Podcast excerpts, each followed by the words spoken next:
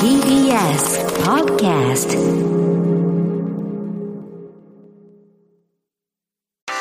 文化系トークラジオライフ文化系トークラジオライフ。今日は2月26日の生放送を終えて、引き続きライフ外伝という特別編の収録を行っております。え今回のテーマは、今やり直しを考えるで、この外伝もパート3も最後になっております。スタジオには放送からそのまま皆さんに残っていただいております。ということで、ちょっとさっき読めなかったメールがあるので、あの、塚越さんいいですか？はい。えっと、その前に外伝パート2で、あの、いろんな本を皆さん紹介した、その、名優さんって方のね、えー紹介してましたけど、僕も一つだけ、鷲田さん、鷲田えー誠一さん？清和さんの方清和さん。清和さんの方か。清和方じゃないや。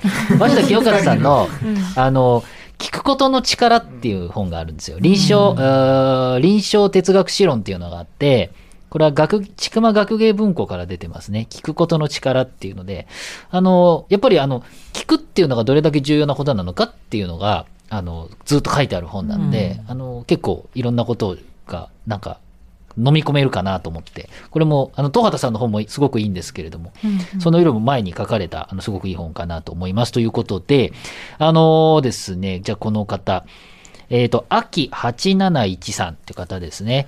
あのーまあ、あの、ポテトさんはじめ、ライフクルーの皆さんこんばんはということでですね、えっ、と、えー映画館に、えー昨日映画館に胎児、えー現代マス、えー監督フランクランツ2021年アメリカを見に行きましたということでですね、えーその話をちょっと書いてくれてるんですけど、内容にちょっといろいろ触れちゃうので、こんな感じにしておくんですけど、あの、その話を、えっと、映画を見てきましたよって話をいただいたんですね、この方からメールを。で、これ僕も見てきたんですね。えっと、映画のタイトルもう一回言うと、胎児というので、あの、相対するっていう意味の退治、退治するっていうのありますよね。あの、鬼退治の退治じゃなくて、相対する退治するっていうやつです。で、これ、まあ、あの、本当にあんまり情報入れない方がいいんですけれども、簡単に言うと、銃乱射事件で、えーの、被害者と加害者の両親4人が話し合いをするっていう、それだけの映画なんですよ。それで、それでほぼずっとそれで話して終わるっていう映画なんです。会話劇の映画です。で、現代マスっていうえータイトルで、あれですね、マスシューティングのマスですね。あの銃乱射ってマスシューティングっていうんで、多分マスっていう現代になっているんですけれども、これはね、あのー本当、今やってる、今公開中の映画、2月で公開中の映画で、えっと、東京は新宿で見えます。僕は見てきたんですけど、なかなかね、ハードな映画でですね、会話劇なんで、あの、基本的に喋ってるんですよ。で、途中で感情が大きくなったりとかね、ちょっと歩いたりとか、まあいろんな動きがあるんですけれども、あの、やっぱりその感情っていうのはなかなか止めらんないものがあって、冷静だと思ってる、冷静だった人が変わってきたりとかですね、こう、絶妙によくできてるんですよ。よくできてるってのもなんなんだけれども、こう、いろんな人間が、あの、いろんな顔がね、変わっていくんですよね。で、立場も変わっていく。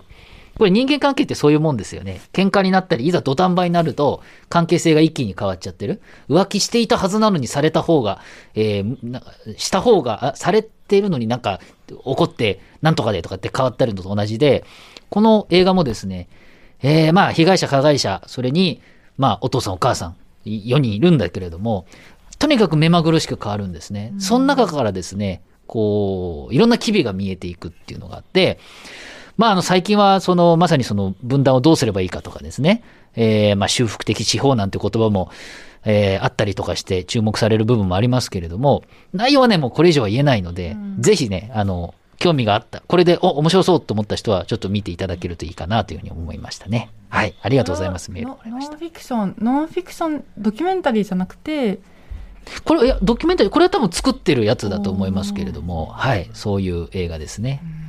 なんか面白そうっていうのはちょっと変ですけど、なんか興味いや私ね予告見たけどねもう緊迫感がすごくてねもう見ててどう予告だけでどっと疲れる。そう、あのね、うん。緊迫する。本当に。でもね、あの、気づくとがすごい、ん。そう、でもね、気づくとね、やっぱりぐーっと入ってって、どーっと見てってね、やっぱりあの、ちょっと、あの、感動するシーンとかあってね、ちょっと劇場からスンスン聞こえたりもしましたから、うん、やっぱり、あの、いいんじゃないかなというふうに思いますね。これ、劇場で見る価値があるというか、あの、家でテレビで見ちゃうと、それこそ1点、これはね、さすがに1.5倍にしない方がいいなと 思う作品。こういうタイプの作品は僕でも多分1倍にするし、あと家にいると、多分止めちゃったりとか、疲れたとかになって、多分ノンストップで見るのがいい。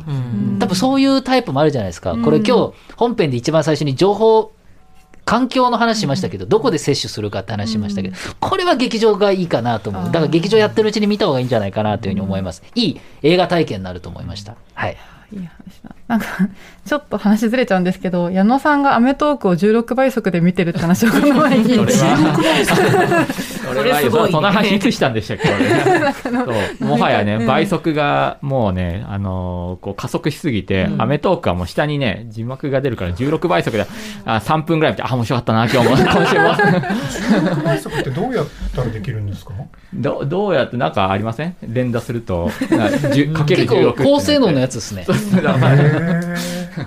そうね。あの、音声は、本当に頑張って、3倍はちょっときついかな、2.5倍ぐらいまでかな。3倍になるとちょっとほとんど飛び飛びになっちゃったりしますあとね、よね。坂本龍一の音楽図鑑っていうレコードは、33回転じゃなくて45回転の方がいいです。ー 倍速の方がいい曲です。へとかね。かっこ個人の感想でそうですね。